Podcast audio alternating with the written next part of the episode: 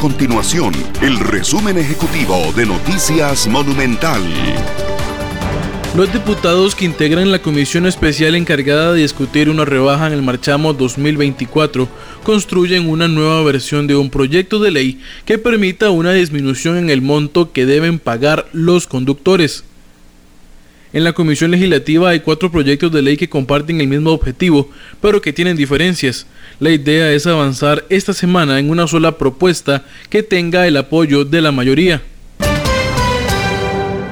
El Servicio Nacional de Guardacostas incautó un cargamento de 2.5 toneladas de droga en el Pacífico costarricense.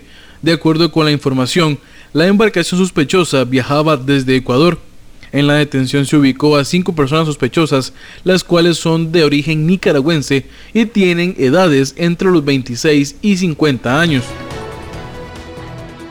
Estas y otras informaciones usted las puede encontrar en nuestro sitio web www.monumental.co.cr.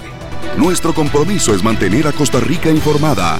Esto fue el resumen ejecutivo de Noticias Monumental.